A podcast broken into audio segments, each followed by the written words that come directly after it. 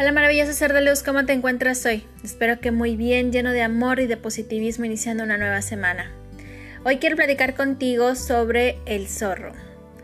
Venía por el bosque caminando un zorro, todo cansado sobre su viaje y decía, tengo mucha sed y tengo mucha hambre. Al levantar la vista, vio unos matorrales y se asomaba un suculento ramo de uvas.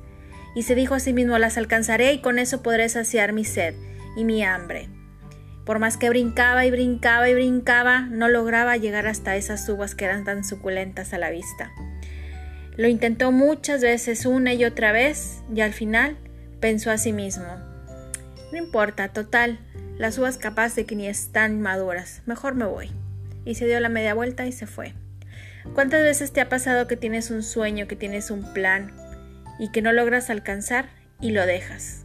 Lo dejas a medias o cuando algo que quieres tanto y a la mera hora no logras alcanzarlo.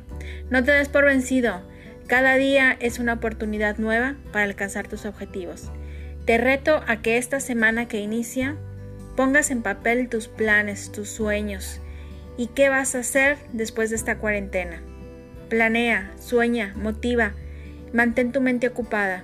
Espero que estas palabras sean de bendición para ti en esta semana que tengas un bendecido día, tu amiga Jemima Herrera.